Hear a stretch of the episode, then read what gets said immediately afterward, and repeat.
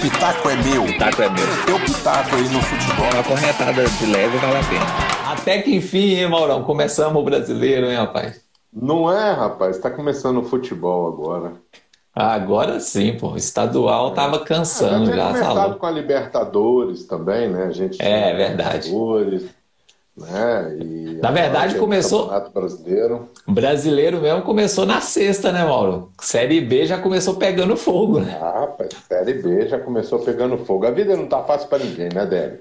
A tá, gente não. viu aí os resultados dos campeões brasileiros que disputam a Série B, só o Curitiba venceu, né?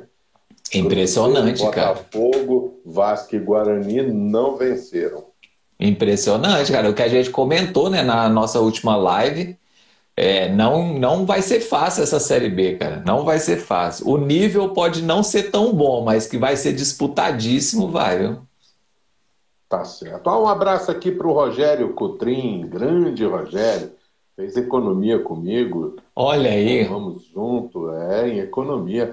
Hoje ele mora no Maranhão, São Luís. Grande abraço para o Rogério. Quando passar aqui por Brasília, Rogério, manda um alô. Ó, o Braga, a Braga também chegou aí, Ninho do Urubu, como sempre, tá aí, a Ana Tereza tá aí também, chegando já. Galera chegando aí, rapaz, que massa, bacana. Dá um alô aí, pessoal, digita aí qual é o time que vocês torcem aí pra gente ter uma ideia de se começou bem o final de semana ou não, né, Mauro? É, muito empate, né? Foram É, alguns- empates, né? Metade, metade da rodada foi de empate. E alguns resultados bem interessantes, né? Os, os É. ditos favoritos aí que a gente pontuou, pouca gente conseguiu fazer resultado, né? É verdade. É, alguns resultados assim que num primeiro momento pode até parecer que tenha sido surpresa, por exemplo, a derrota do Corinthians para o Atlético Goianiense. Eu, particularmente, é, não acho que tenha sido uma surpresa. Até se eu tivesse jogado na loteca nesse, nessa vez, eu tinha colocado Atlético Goianiense, que estava com a cara, o andado e o jeito realmente de, de, de, é, de ter uma vitória do Atlético. Eu falei muitos empates, mentira, foram só três. Foram só três Tinha na empates. cabeça que tinham Olha cinco, não, foram três. E Só um 0 a E- 0 ó, o pessoal começou a digitar aí, ó, o Pedro Santiago falando que é deve ser do Flamengo, né? O melhor do Brasil, não me decepcionou. Ó, o É, seu amigo aí. Ah, o seu do a- Pe- Pedro, pela procedência É, do Pedro. é. Deve ser Flamengo, a procedência não, Não é? não mente. É. Deixa eu abrir meu Google aqui para ele ajudar a gente Fala nas- aí em das algumas mensagens que pesquisas. eu não. Ah, aí, ó, Rogério, grande, grande tricolor. É isso aí, Ah, Rogério. é. amigo seu, né? Então, Vou te falar, eu- vamos ver quem, se alguém mais já, já deu, um- já deu um- uma respostinha aqui para nós. Ah, o Daniel também já deu aí, ó, o M Dux. É, é rubro-negro também, esse também é conhecido. Ó, o Cisne chegou aí também, tá entrando. O Ninho do Urubu não tem nem o que falar, né, cara? O Ninho do Urubu só pode ser rubro-negro. Ô, Mauro, mas vamos falar então, vamos começar lá dos jogos de sábado pra gente falar? Assim, primeiro, a aber- a abertura do Brasileirão foi Cuiabá e Juventude, né? Assim, é, eu até, a gente postou um vídeo no nosso canal hoje, eu até comentei lá, é, assim, total respeito aos clubes, né? Principalmente esses dois clubes chegando agora na primeira divisão. O Cuiabá, primeira vez na história, né, que joga uma primeira divisão. O Juventude já jogou primeira divisão vários anos. É, assim, todo respeito à torcida desses times, à tradição desses times, mas, poxa, a abertura do Campeonato Brasileiro tinha que ter um, uma pompa um pouquinho maior, né? Uma cerimônia de abertura, alguma coisa do tipo, né, Mauro? A CBF parece que o Campeonato Brasileiro ela faz a contragosto, né? É verdade. A gente não tem uma preparação, não tem uma divulga- divulgação, não tem uma pu- publicidade, não tem um marketing em cima do Campeonato Brasileiro, né? É mais um, é o quinquagésima, a quinquagésima edição esse ano, e nem isso teve. né? Olha Estamos isso, cara. de 50 anos do Data redonda. Brasileiro, né? Exatamente. Quem está até fazendo uma, uma homenagem aos 50, comemorando esses 50 anos, é o próprio Sport TV, né? Que está fazendo uma série de, de relembrando os 50 campeonatos brasileiros, né?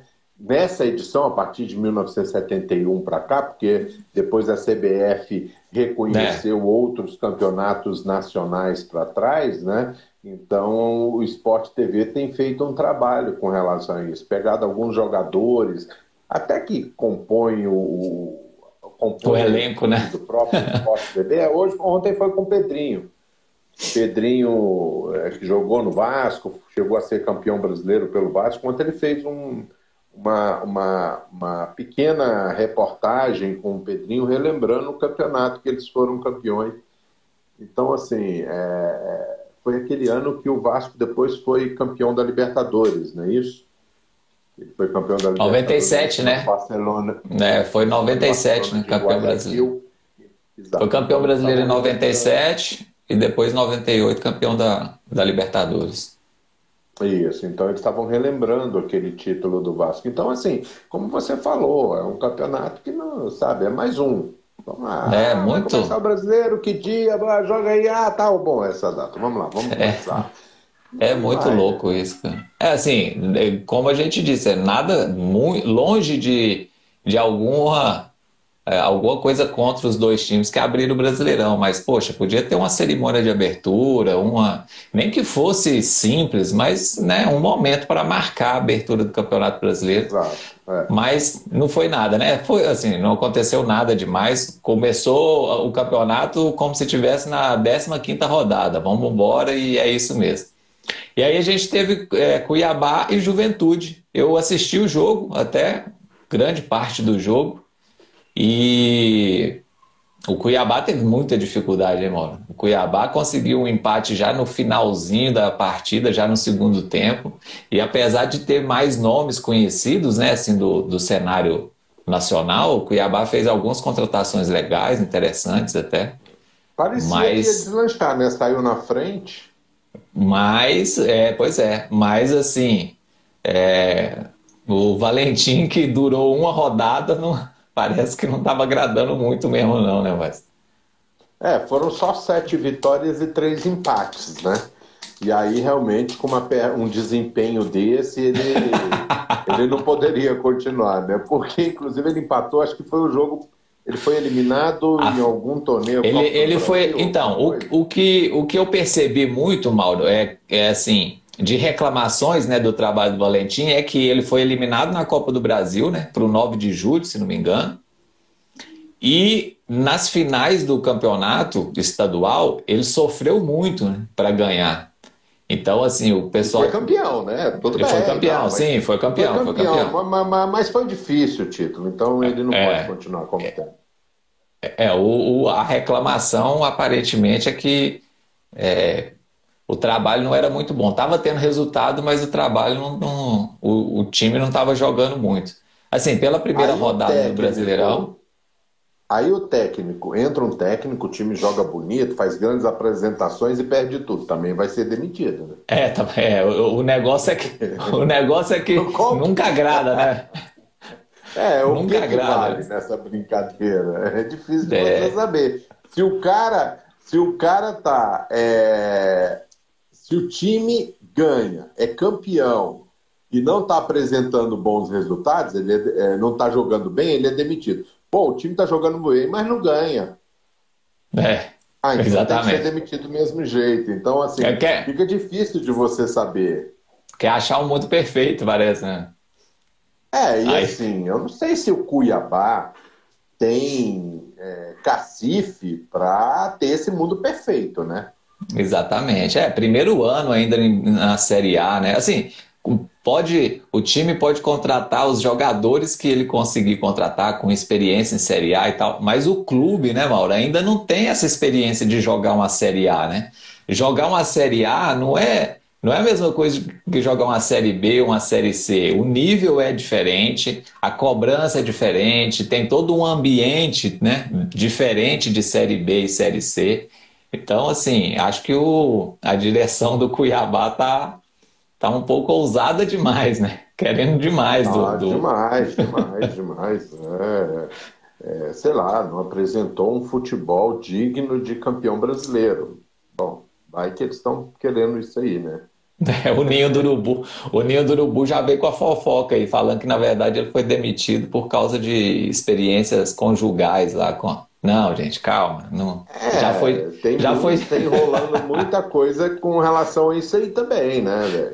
É, mas vai, vai saber, né? É. Mas tá, aí a, no final das contas, 2 a 2 né? A gente começou o Brasileirão com 2 a 2 um empate de 2 a 2 e aí depois a gente teve jogos mais interessantes, né? O, o Bahia atropelou o Santos do Diniz. Quer, quer tecer algum comentário sobre o Diniz, não? Precisa? A gente pode, a gente pode é, é, fazer o replay no nossa, da nossa live de sexta-feira, né? a gente fez aposta, eu joguei a aposta, eu lancei uma, uma aposta, uma enquete de qual rodada o Diniz seria demitido, né? Vai ser da primeira? é, eu, não mas eu não sei se a escolha do Santos foi, foi boa, não, Mauro, porque é, o, Santos, o, o, Santos com um elenco muito limitado, né, muito curto, cheio de garotos subindo da base, na necessidade, né? Porque se tivesse subindo na folga, né, com um elenco bom, com um time, né, já estabelecido, mas está subindo a galera da base porque é necessidade, não tem outra opção. E aí o Diniz, com aquele futebol é, cheio de riscos, né? Vamos falar assim, cheio de riscos que ele propõe e tal. Não sei se era o momento de contratar o Fernando Diniz, o Santos, né? Mas é, é uma aposta, né? Vamos ver que, até onde vai essa aposta. É, é, muita aposta, né? E a próxima rodada o Santos pega o Ceará em casa, né? Então já tem aí um teste de fogo. E... É. Exatamente. Pensar que camisa ganha futebol, não ganha, não ganha futebol, não. E é. eu, eu, particularmente, já, já até gostei quando o Diniz começou o trabalho lá no Fluminense, parecia que ia ser um bom trabalho. Ele já tinha tido aquele trabalho no, no Atlético Paranaense, mas você pensa assim, ah, não, ah, foi um, um momento, né, no Atlético, vai que em outro time ele começa a dar certo, passou no Fluminense, começou até bem ali nos primeiros jogos, depois, quando você entende a lógica do time dele, você já vê que, bom, a primeira coisa que você quer fazer, o torcedor daquele time que ele está, a primeira coisa que quer fazer é ver ele pelas costas, né? Depois foi com relação ao São Paulo e, e agora você tem ele aí no Santos. Eu não sei não, eu acho assim, porque ele tem aí o Ceará, depois pega o Fluminense, quer dizer, são, ele joga de novo fora de casa na terceira rodada, quer dizer, se ele não ganhar do Ceará, e a vida dele pode começar já a ficar complicada muito cedo. É, é, é, é uma situação bem difícil, né, na verdade, porque é, o, o Santos totalmente sem recurso, né? Muito provavelmente não vai conseguir reforçar o elenco. Se conseguir reforço, vai ser é, vão ser nomes medianos, né? Não vai trazer nenhuma unanimidade para compor o time. E aí, o risco de queimar uma garotada, né, rapaz, é difícil, né? Porque acaba que o menino que, mesmo bem, é, se, é, tendo um bom desempenho e tal, mas se o time não conseguir resultado, né, Mauro, é perigoso queimar uma leva de jogadores, né? É uma situação é, então... bem complicada. E assim, hoje o Santos baseia.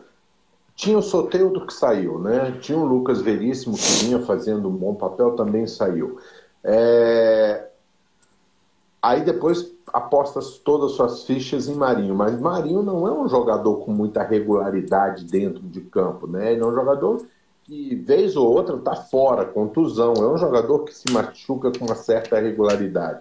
Então você vai passar várias rodadas ao longo das 38, você vai ter várias rodadas que o Marinho não vai estar jogando. Então começa a ficar uma situação muito difícil. Aí você tem que apostar as fichas, como você falou, numa garantada. Né? Você tem o Caio Jorge, você tem o Alisson, você tem uma série de jogadores novos. No, no... tem aquele menino de 16 anos que, que foi o, o, jogador mais novo do Santos a ter marcado um gol em Libertadores. Eu esqueci o nome do menino. Vou pegar agora.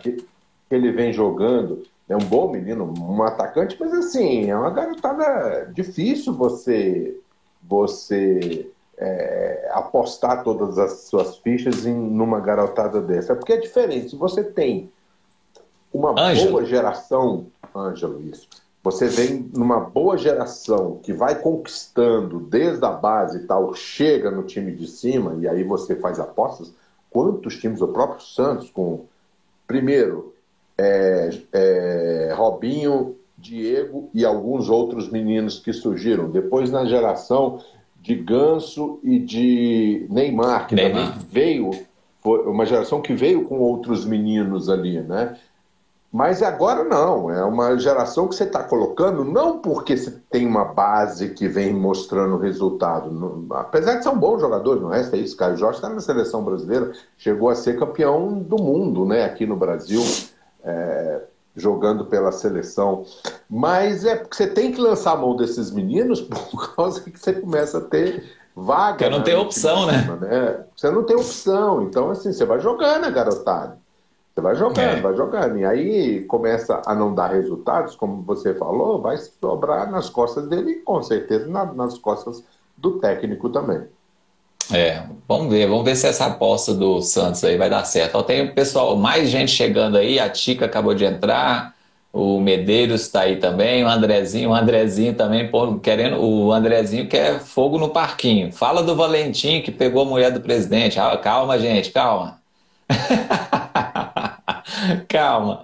Ó, o Rogério lembrou que tá. Já começou, né? Sampaio Correia. Ah, não, é 8 horas, eu acho. Sampaio Correia Goiás. Sampaio Correia. É, série lá B. Da, lá da terra do Rogério, né? Exatamente. Lá pessoal, vai. Luiz, Sampaio Correia. Pessoal, pessoal que tá entrando aí, vai colocando aí pra gente, comentando aí qual o time de vocês, para quem que vocês torcem. E aí, Mauro, na, no sábado, no final da noite, né? Mais tarde um pouquinho, teve o jogo mais interessante do sábado, né? Que foi o duelo de tricolores. Fala mais desse jogo, porque você, eu tenho certeza que você acompanhou com mais atenção do que eu. Exatamente. É, São Paulo e Fluminense, né? O Fluminense dominou o, o, jogo. O primeiro tempo, por completo, né? Teve duas boas, duas grandes oportunidades, uma com Abel Hernandes logo no começo do jogo, com a boa defesa do Thiago Volpe, e depois o pênalti né, sofrido pelo próprio uruguaio, que o Nenê bateu, o Thiago Volpe defendeu de novo. E aí, no segundo tempo, Gabriel Teixeira, logo no comecinho, antes do primeiro minuto, mandou uma bola na trave. E depois nós tivemos uma outra ótima oportunidade que o Fluminense também perdeu, não estou me lembrando bem com, com jogador. Para você ter uma ideia, o São Paulo foi levar algum perigo ao gol de Marcos Felipe já nos últimos oito, nove minutos né, que o Rojas começou a criar alguma situação de perigo, entrando ali pelas costas do Egídio, como sempre, né, e, e conseguiu criar algum perigo, algum perigo para o time do Fluminense. Mas o Fluminense teve uma postura muito boa, lembrou um pouco da partida que o Fluminense fez contra o contra o River Plate. Pelo lado do São Paulo, a gente percebeu que o São Paulo começa a ter uma certa dificuldade. É aquele negócio, né? O time começa a apresentar resultados, todo mundo assiste futebol. Hoje em dia, todo mundo vê todo mundo. Então, assim, os clubes já começaram a prestar, ó, vamos prestar atenção no São Paulo. São Paulo vem com bons resultados, vamos ver o que, que ele tem de bom. Né? E, e o São Paulo já teve dificuldades, é, já vinha apresentando alguma dificuldade nos últimos jogos.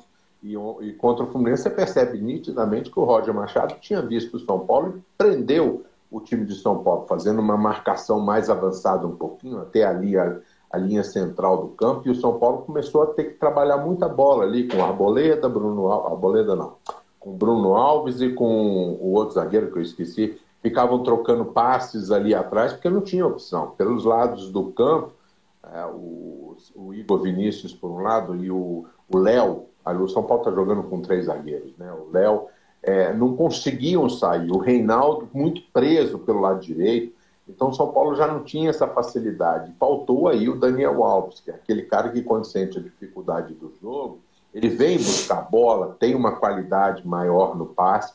Então percebe-se que o São Paulo ficou muito difícil. O Pablo muito isolado na frente, você via que o Fluminense quebrava a ligação entre a armação e, e a conclusão, né? Você via que o Fluminense conseguia quebrar. Então o São Paulo apresentou muitas dificuldades nesse jogo e o Fluminense dominou e poderia ter saído com o melhor resultado do lado do Morumbi. É, a gente até, até mandei uma mensagem para você durante o jogo, né? Falando, pô, o Fluminense tá mandando no jogo, dominando e não mata, né? Mata logo o jogo. Mata o jogo. Exatamente, e não mata o jogo. É, foi, realmente o Fluminense foi, ao meu ver, eu, eu também concordo contigo, fiz a mesma avaliação. O Fluminense foi me, melhor. Em determinado momento do jogo foi bem melhor do que o São Paulo.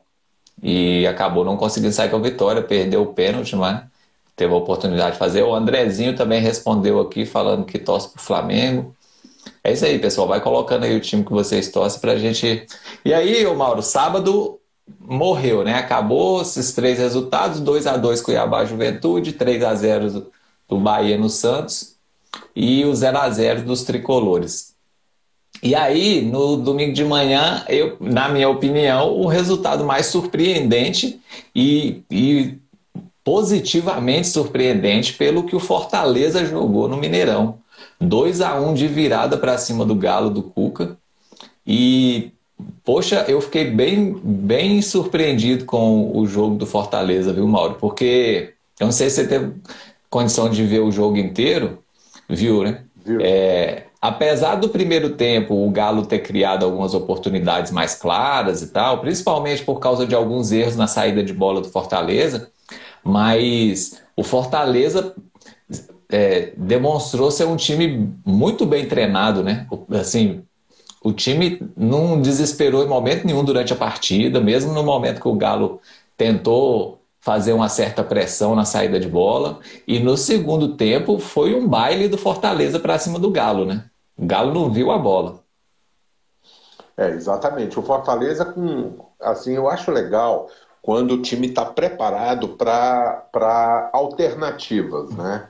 quando o time não tem só aquele, aquele mesmo estilo de jogo. Você percebe que o Fortaleza ele veio com duas cartas da manga, né? Ou seja, se tivesse campo, trabalhar a bola na intermediária do adversário. Se não tivesse campo, atrair o Atlético e partir em contra-ataque. Né? O segundo gol, o gol do Pikachu, foi uma aula de contra-ataque. Né? Você vê que o Pikachu ele corre de uma área até a outra. Né? Então, é, saiu de uma cobrança de escanteio, né? Uma cobrança de escanteio do Galo, saiu o gol do, do Fortaleza. Exatamente. Então, o David, que estava um pouco mais avançado, recebeu a bola, esperou a passagem do Pikachu e lançou. Você vê que o time foi preparado. Foi uma jogada preparada, não foi uma jogada aleatória.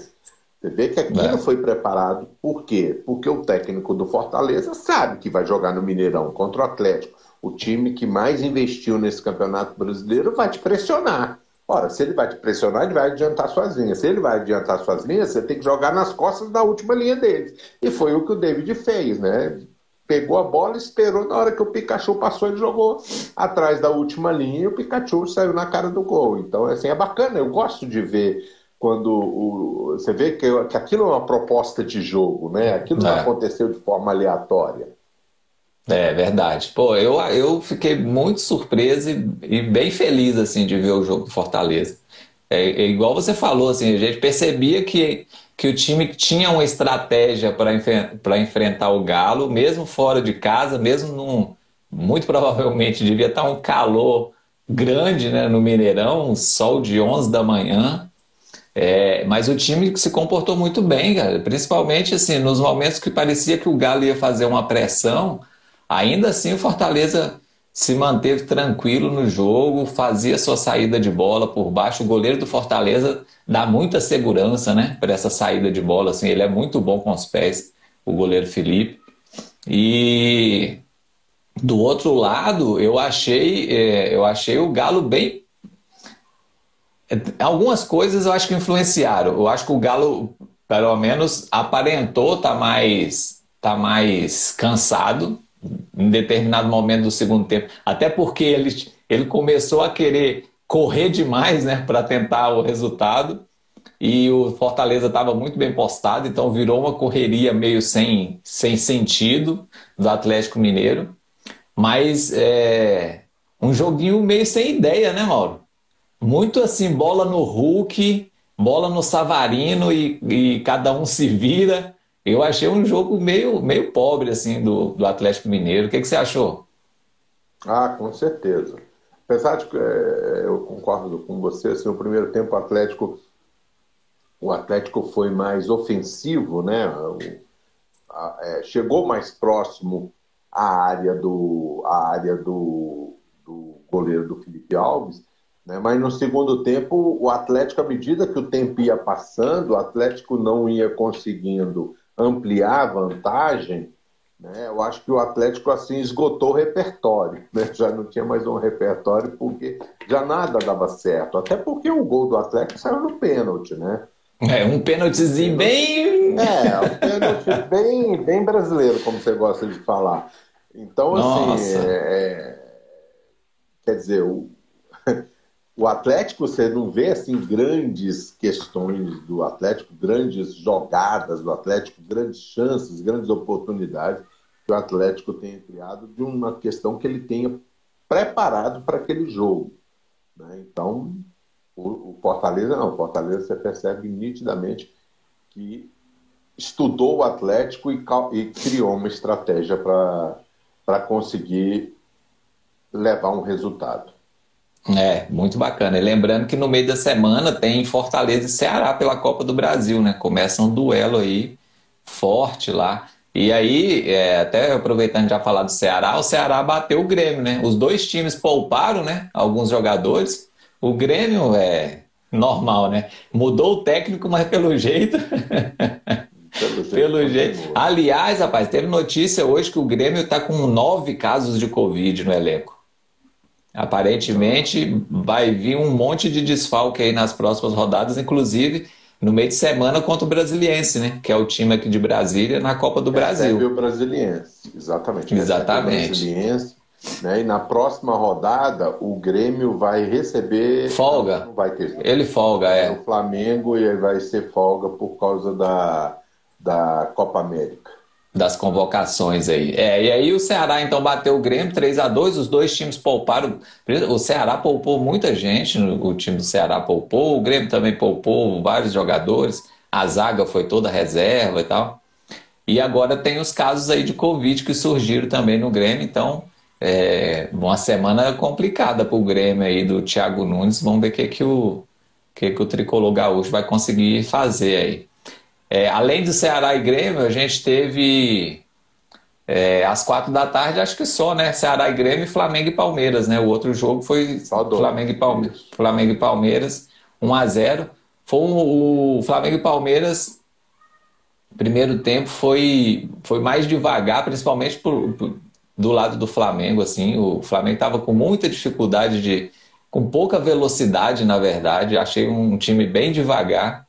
E o Palmeiras, naquele esquema de chuta um para frente, o Adriano, Luiz Adriano faz o pivô e aciona o, o, o Rony, o Rony rústico, e ele apronta aquela correria, né? E assim, todas as oportunidades do Palmeiras surgiram basicamente assim, né? No primeiro tempo, o Palmeiras teve mais chances de abrir o placar. O Diego do Flamengo fez uma defesa milagrosa com o pé lá, meio sem querer, meio querendo. Mas no segundo tempo, impressionante como o Palmeiras sumiu dentro do jogo. O Palmeiras não conseguiu fazer nada no segundo tempo. O Flamengo dominou amplamente, criou uma oportunidade atrás da outra, até que saiu o gol do Pedro. E assim,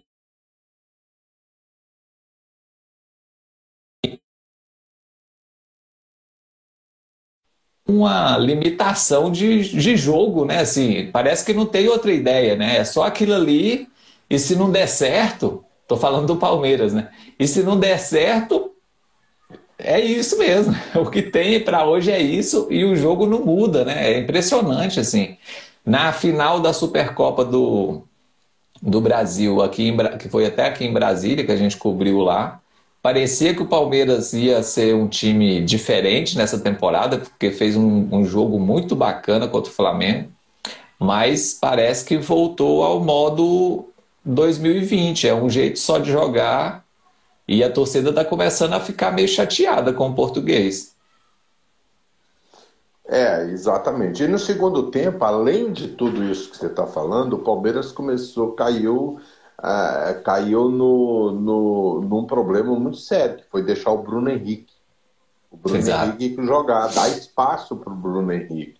E aí até o gol saiu dessa forma, né? Que o Bruno Henrique consegue pegar a bola na intermediária, evoluir, com só um numa, na marcação, mano a mano, ele velocidade e o, e o lateral plantado, obviamente ele vai passar como, como quer, né? E vai, vai fazer até a jogada do, a jogada do gol. Então, é, se o Palmeiras já estava com alguma pretensão de diminuir o ritmo, ele tem que apertar a marcação, né? Porque se ele diminuir o ritmo, ele não vai conseguir chegar na frente, ora, e não pode dar espaço atrás. E aí houve uma falha. É, o Palmeiras começou a falhar muito na marcação. Você vê assim que o Flamengo começou a criar oportunidades, aquilo que não aconteceu no primeiro tempo, que a marcação do Palmeiras estava mais justa, né? É, no segundo tempo ela afrouxou, e no que ela afrouxou, né, veio você está falando, aí o time do Palmeiras começou a, a diminuir o ritmo e, e, abriu a marcação. E aí o Flamengo começou a conseguir entrar por um lado, entrar pelo outro e, e, e aí criar as oportunidades de gol.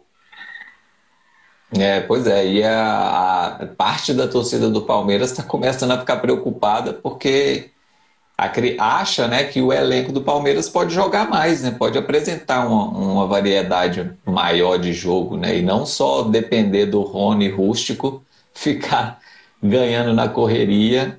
É, e é, é pouco, né? Muito pouco. Luiz Adriano é um bom jogador também, um cara muito inteligente para jogar na posição que ele joga. Não é um, um, um artilheiro nato, mas sabe fazer gol também. Então, assim, parece, parece meio pouco mesmo para o técnico Abel Ferreira, né? Já está na hora de começar a apresentar alguma coisinha mais um pouco diferente, não sei. Vai ver, ou também, talvez a gente, talvez a gente está esperando um futebol dele que ele não que ele não consegue entregar, né? Que não é o jogo que ele gosta também, né? não né? É ver, tem isso também. também né? E pois tem é. um detalhe, quando você fala com a questão do Rony, é o seguinte, porque tem que levar em consideração que metade do jogo o Rony está em pé, metade deitado, né? Então, ele é um jogador que não, e é impressionante. As dores que o Rony sente são é. dores muito fortes. Cara. Parece São. que ele está ali, dali ele vai direto para o hospital e para crematório depois, porque é, é, é, ele sente demais. As dores dele, a, o jogador passa perto, encosta no rosto dele, ele fica meia hora ali com o olho arrancado. Velho. Então, é verdade. É um jogador que é difícil você, você você trabalhar com ele por causa dessas questões também. É, ó, o Rogério mandando mensagem aí, deixando um abraço pra gente, deve estar tá saindo aí. Um abraço também pra você, Rogério. Falando pra gente ir lá, ó, acompanhar um jogo do Sampaio. Opa, bora! Eu, com certeza, né? Série B, eu me amarro em Série B, estaria acompanhando Sampaio Correia e também acompanhando Goiás. Show demais. Um abraço aí, Rogério. É, aí depois no domingo, o que mais que a gente teve? A gente teve um jogo bem fraquinho, foi Corinthians e Atlético Goianiense. Assim, é, para o Atlético Goianiense foi sensacional, né? Uma, a estrear fora de casa, num, num jogo que muito provavelmente, ali naquela continha que todo mundo faz, né? dos, das previsões de pontuação, né? Deve ter colocado lá assim, pô, se a gente fizer um bom jogo e tal, um pontinho lá em São Paulo tá ótimo, né, contra o Corinthians. Saiu de São Paulo com três. Um pênalti, né? Um pênalti duplo, na verdade, né? Matheus Vital, né? Foi Matheus Vital, Vital bateu. Exato, Fernando Miguel pegou, a bola voltou no pé do Matheus Vital, ele bateu o pênalti de novo e o Fernando Miguel pegou de novo. Pegou de novo, é. Então, Impressionante o lance. Atlético Goianiense. Desses times que a gente é, é não elenca para maiores aspirações no campeonato, o Atlético Goianiense é um time muito ajustado. É né? um time que vem bem ajustadinho, com uma boa defesa, um bom meio de campo. Marlon, Marlon Freitas é um, é um jogador que evoluiu muito. Eu acompanho o Marlon Freitas desde quando ele surgiu no futebol ele, ele, ele surgiu, é um dos jogadores de Xerém, né, que saiu do Fluminense, mas ah, chegou tá. a jogar no time do profissional do Fluminense por dois ou três anos ali, eu acompanho.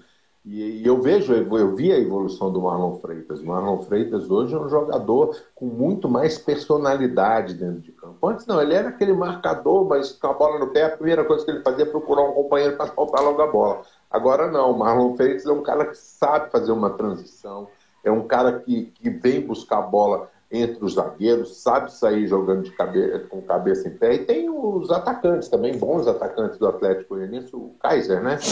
O, o é. Renato Kaiser, né? Não, o Kaiser é. foi pro, pro Atlético Paranaense, né? Na temporada Isso, passada. É, é, é o, esqueci o nome do, quem, do quem fez o Quem fez o gol foi o Márcio, né? Se não me engano. Márcio, eu acho que foi. outro.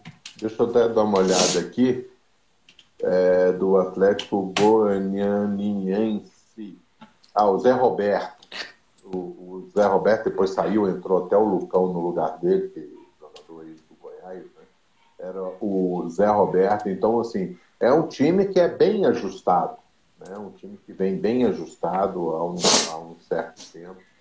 E eu acho que ele é aquele time ali que vai ficar em Sul-Americana, como foi esse ano, né? Apesar de não ter conseguido a classificação.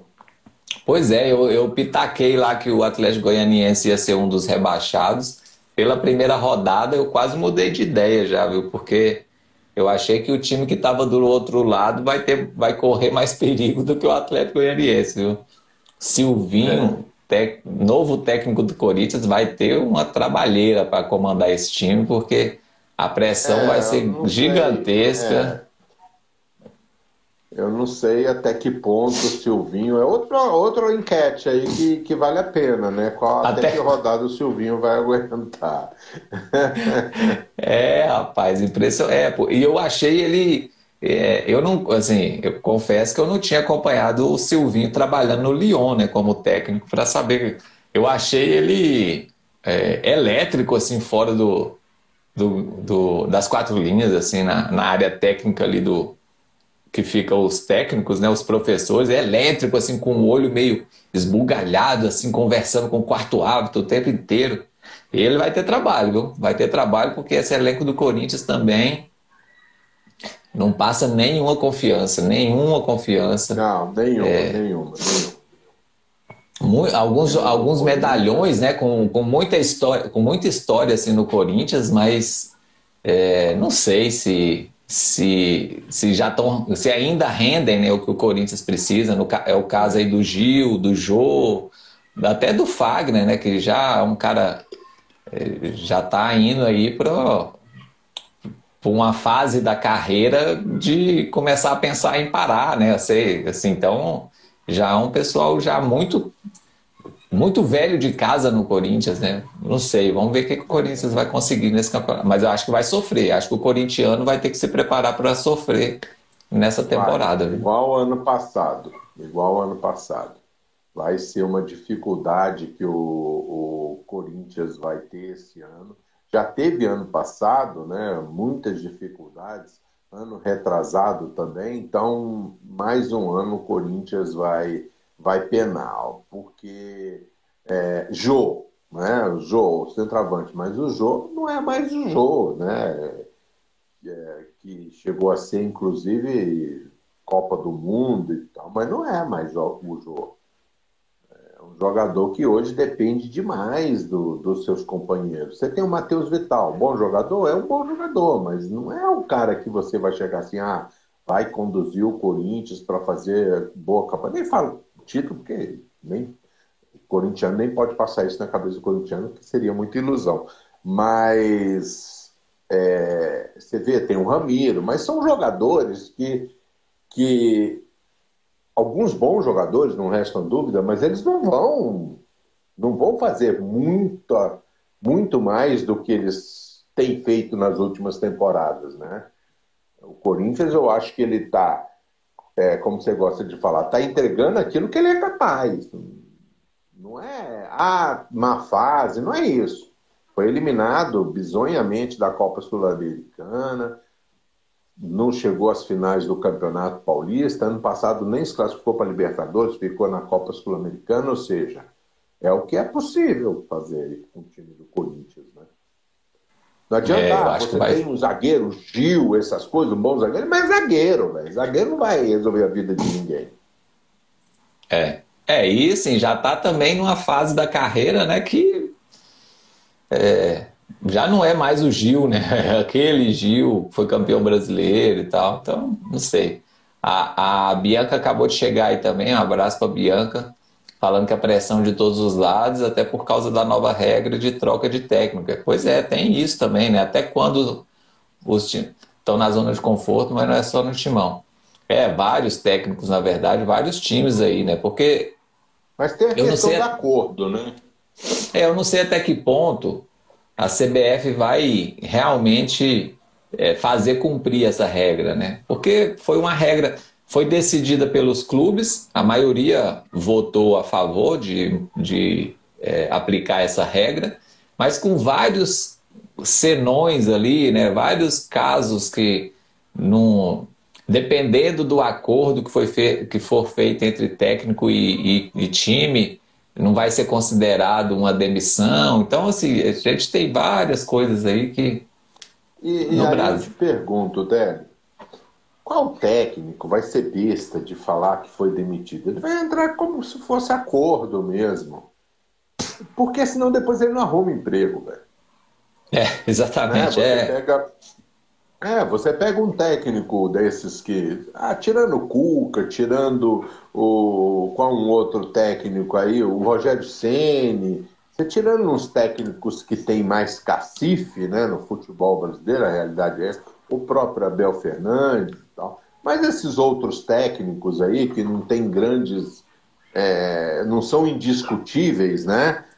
Eles não vão falar. Ah, não, foi demitido, então já conta aqui, porque o time, outro time não vai contratar ele. Por quê? Eu vou contratar um técnico, esse técnico. Na, se eu quiser demiti-lo, eu não vou poder, então eu prefiro contratar aquele que aceita o acordo. É, é eu, eu tenho muito pé atrás em relação a essa regra que a CBF diz que vai que vai valer aí. Mas sei, vamos ver, vamos ver como é que vai Valentim, no, no desenrolar. O foi por acordo? Então, não, eu ainda eu tentei até ontem dar uma olhada e tal, porque assim, a nota oficial do Cuiabá é aquela nota bem, bem clichê, né? Agradecemos o trabalho do, do profissional e a sua comissão técnica, não sei o que e tal, mas não, não fala se foi o, o clube que decidiu ou se foi um pedido do técnico, né? Uhum. Deixa. É aquele texto pronto que você já encontra no Google, né? Aí, eu não sei, vamos ver aí. Assim, a gente vai ter várias provas, né? Porque a média do Brasileirão é um técnico por rodada, né? É, então, assim, vamos ver como é que a CBF vai se comportar. Se, se é que a CBF vai se atentar para isso, né? Porque a CBF tem muito mais coisa para se preocupar pelo jeito. É verdade. É... Não se preocupa nem em fazer uma abertura decente. Pois é. Aí no domingo a gente teve o jogo que ninguém vê, né? Que é o jogo do Atlético Paranaense. É uma pena, né? Não ter o Atlético Paranaense não, não ter fechado a. falar como é que foi o jogo. Pois é. só, só viu o gol, só viu o gol. Foi é, 1 a 0 para o Atlético Paranaense em cima do América Mineiro. Resultado bem normal, né? Assim, avaliando que é um, uma estreia de um time que acabou de subir da Série B, jogando fora de casa, num, num campo que é sempre muito difícil de jogar, seja qualquer time que vai jogar lá, lá na arena é difícil, né? Então, aparentemente, tudo, tudo dentro do normal. Ó, o Lucas chegou aí, tá com o símbolo do Atlético Paranaense, o velho símbolo do Atlético Paranaense aí no perfil. Muito provavelmente torcedor do Furacão. Coloca aí pra gente aí, Lucas, como é que foi o, foi um jogo tranquilo pro Furacão? Como é que foi? A gente não conseguiu acompanhar, infelizmente.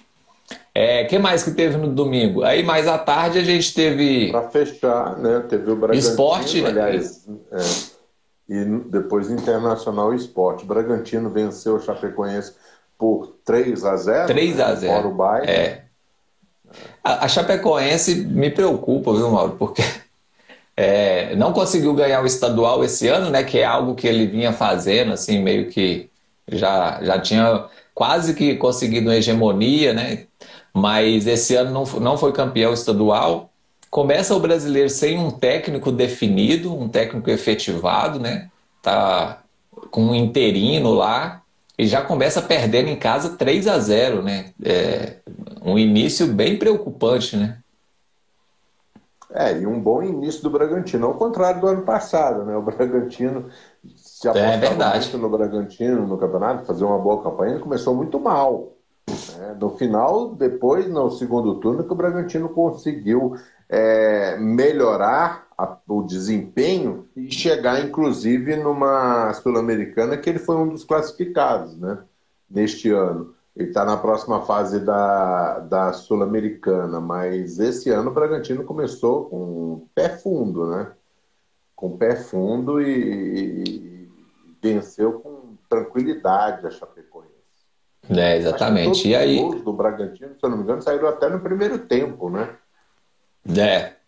E aí depois a gente teve o, o jogo mais tarde da noite, mais tarde do dia, né? Que foi Internacional e esporte. E aí o Internacional começou o jogo, esse jogo foi curioso, porque o Internacional começou os 20 minutos ali primeiros, parecia que ia atropelar o esporte, né? Uma pressão marcando alta a saída de bola do esporte, e o esporte não conseguia muito se resolver na saída de bola.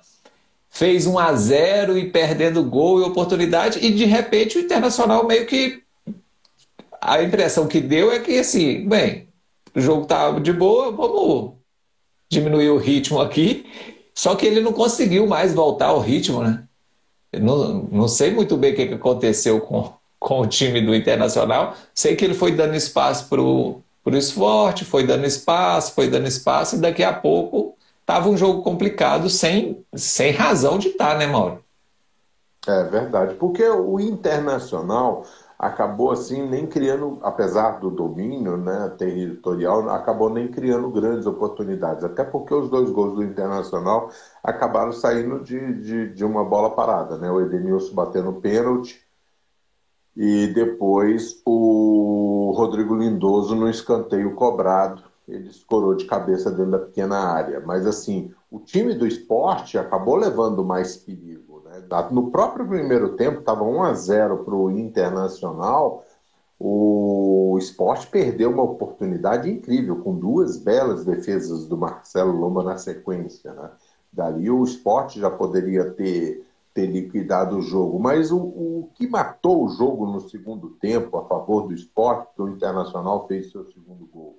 Mas aí o esporte começou a correr atrás do resultado é, o, a, o, Inter fez 2 a 0 aí o esporte começou a correr atrás do resultado, foram as alterações. As alterações que o técnico do, do, o técnico do esporte fez foram bem melhores do que a que o Angel Ramírez fez no Internacional. Né? Surtiram muito mais efeito, principalmente quando ele fez a substituição, ele acabou tirando, ele tinha o Júnior Tavares no meio, né, jogando no meio campo, e o Sander, que foi o cara que fez o pênalti, jogando na lateral esquerda. No que ele tirou o Sander, recuou o Júnior Tavares e botou o Marquinhos na frente, ele desmontou o Internacional. Porque aí o, o esporte conseguiu fazer um volume grande de jogo, e aí o Rainer com o Marquinhos forçando pelo lado direito, o, o esporte começou a criar oportunidades, criar oportunidades até que conseguiu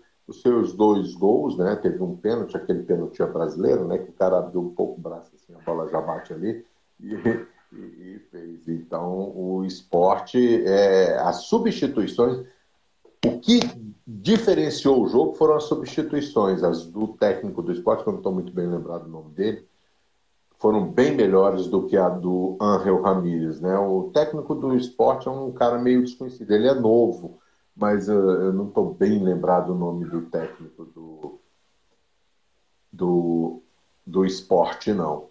Então, eu achei ele. É, essa foi o, foi o grande diferencial do esporte para o internacional. Estava mutado aqui. É o, é, um, é o Humberto Louser, o técnico do esporte. Humberto Louser, que foi da Chapecoense, né? Surgiu na Chapecoense, você estava até falando. Exatamente. Exatamente. Ele é um técnico novo. Ele teve uma passagem pelo Cruzeiro, né? Ou nem chegou a treinar o Cruzeiro, foi contratado um negócio desse. É, ele saiu é, não sei. o Cruzeiro ficou Deixa muito eu dar uma olhada aqui. E, e agora já está no esporte. E, a Wikipedia. A leitura. A Wikipedia resolve nossos problemas. Ó, ele começou ele no. Uma leitura muito interessante. Ele começou. Cadê? Ele começou no Paulista, ó. Paulista. Guarani, Vila Nova, Coritiba, Chapecoense Esporte. Isso. Eu me lembro que ele foi para o Chapecoense Esporte. Mas ele, te, ele foi contratado pelo Cruzeiro, acho que ele, ele foi contratado por uns três dias. e aí acabou, é, ele acabou desistindo da, dessa ida, alguma coisa aconteceu, ele acabou não sendo efetivado, eu acho até para substituir um técnico do Cruzeiro, não sei se foi o Felipão, não, alguma coisa. Eu acho que sim. É. Ele deu uma oh, passagem, Lucas... ah, foi contratado e sumiu. Ó, o Lucas respondeu a gente aqui, ele realmente torcedor do Furacão. Boa noite. Jogo feio no primeiro tempo, no segundo tempo melhorou um pouco. Nicão e Kaiser perderam vários gols.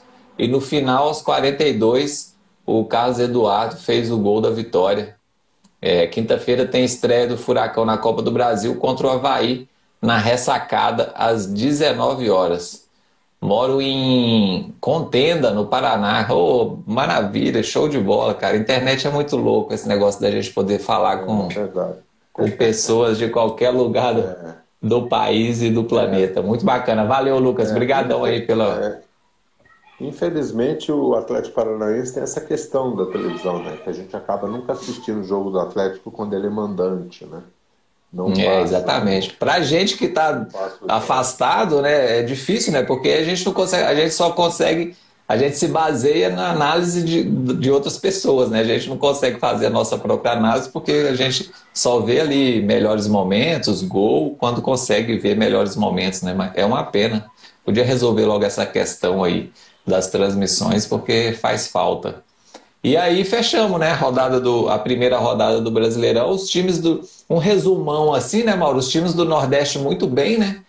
Todos os times do Nordeste acabaram estreando bem, resultados bacanas, assim. Fortaleza venceu, Ceará venceu, Bahia venceu, Esporte empatou, um jogo que muito provavelmente a grande parte da torcida do esporte estava esperando uma derrota.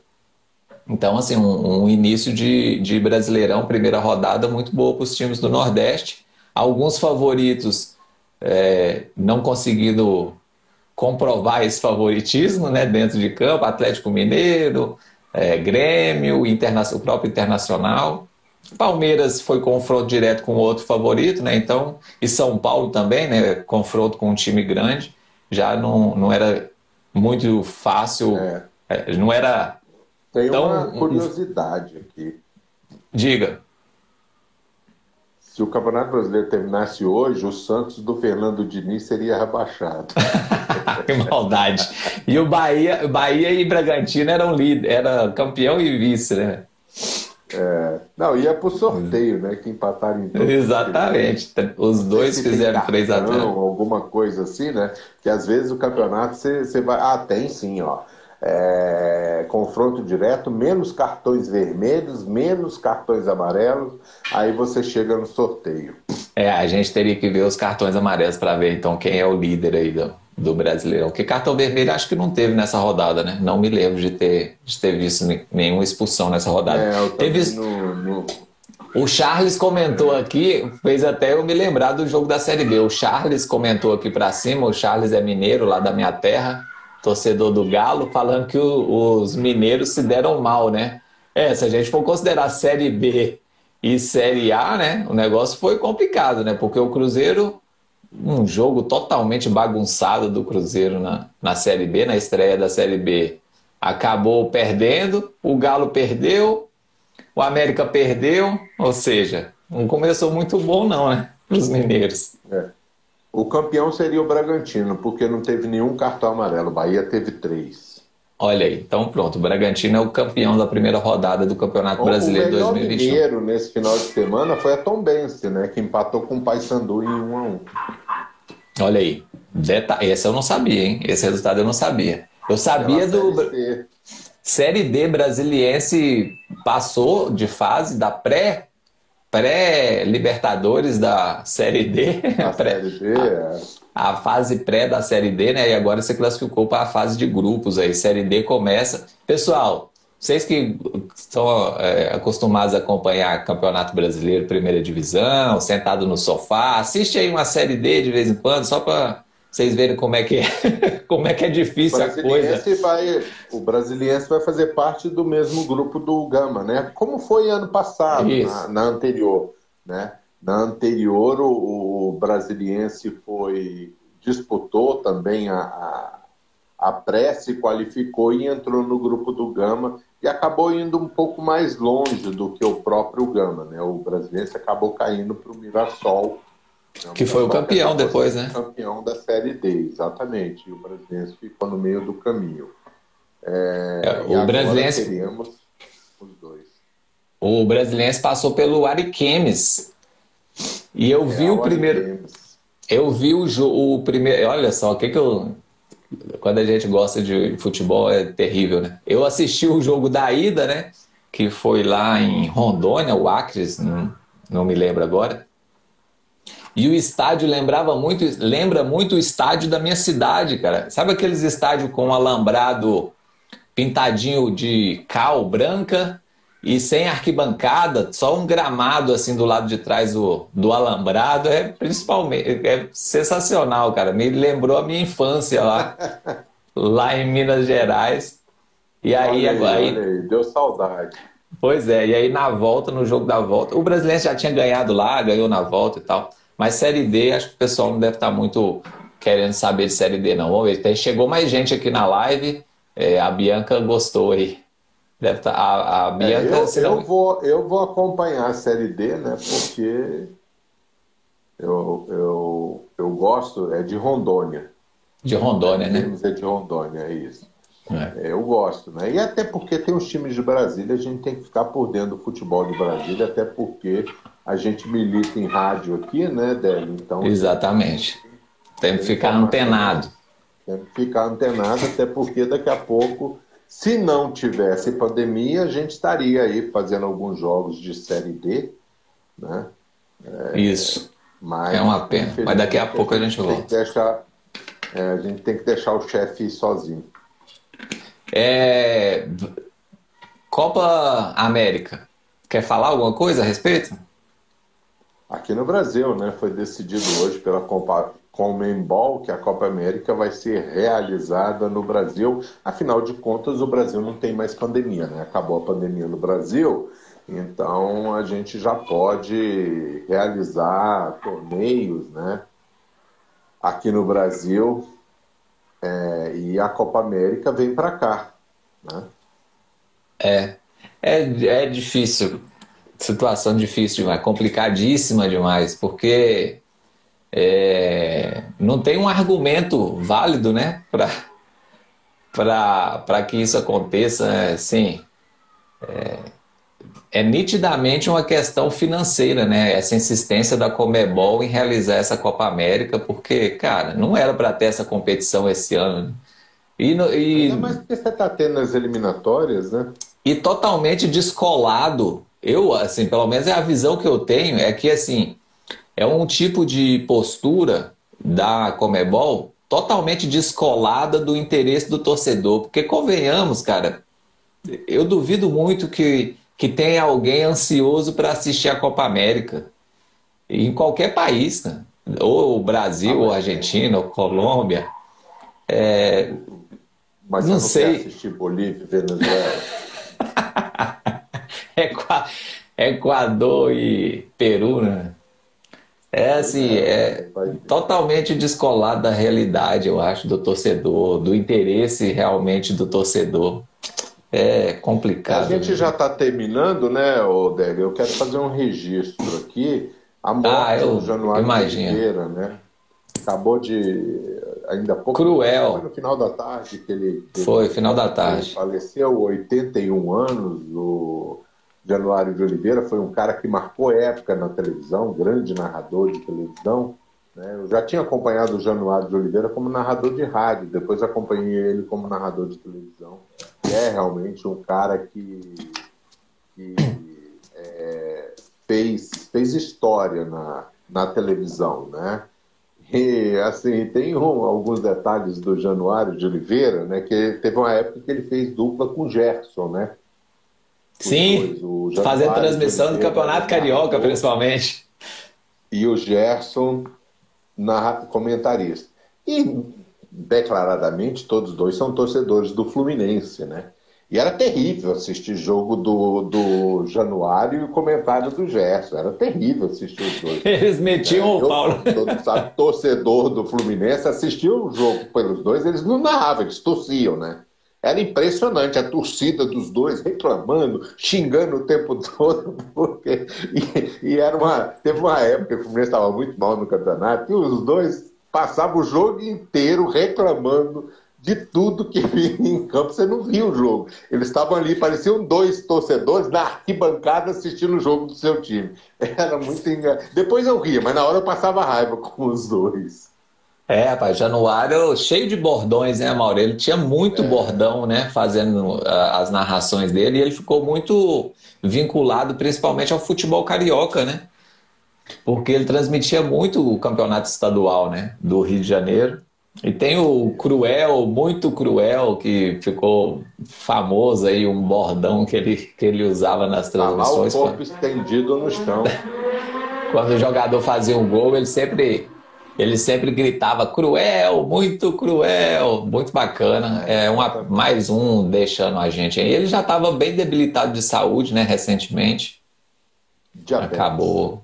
É, exatamente. Ó, pessoal, dando, mandar um abraço aqui. No, a gente já está encerrando. A Bianca está aí, sempre participativa. Valeu, Bianca. Obrigadão mesmo pela, pela audiência de sempre. Ela concorda com a gente aqui que ninguém está nem aí para a Copa América.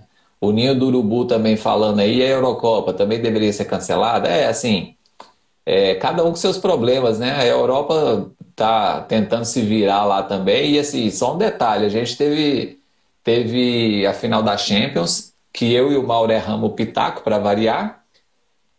É, teve público, um terço do estádio, mas teve muita, muita reclamação dos portugueses em relação a essa partida, porque é, as regras né, que foram estabelecidas parece que foram regras meio a lá Brasil, ninguém cumpriu direito às regras. Então, assim, a população de Portugal reclamou bastante dessa final de Champions lá ter, ter público né, na cidade do Porto. Então, assim, a gente já tem problema demais aqui também para ficar preocupando com o problema da Europa a, opini a minha opinião é que é, os Estados Unidos estão aí, cara, demonstrando. É só vacinar, velho. Vacina a galera, testa a galera, e é isso. É, teve Fórmula Indy esse final de semana, mais de 150 mil pessoas assistiram. E aí? É só. É, é meio chato essa questão, mas é fazer o que é certo, né? Se fizesse o que é certo. É verdade. É isso. Valeu, gente. Um abração para todo mundo. Cruel, muito cruel, já diria Januário de Oliveira. Januário a gente, de Oliveira. Sinistro. A gente vai. Sinistro. A gente vai ficando. Abraço, Maurão. Até a próxima. Ah, lembrando um abraço, que amanhã, amanhã, amanhã tem sorteio e a gente vai fazer a live, hein? Acompanha, acompanhando o sorteio da Libertadores. Beleza, gente? Um abração para todo mundo. Valeu, Mauro. Um abraço. O sorteio é às 13, né? Exato. 13 horas. Beleza. Valeu, Maurão, um abraço. Falou, um abraço, Délio, um abraço para todo mundo que acompanhou a gente. Até o próximo, a nossa próxima live que acontece a qualquer momento. é isso aí, valeu, gente, tchau. Se o pitaco é meu, o pitaco é meu. Teu pitaco aí no futebol. Uma corretada de leve vale a pena.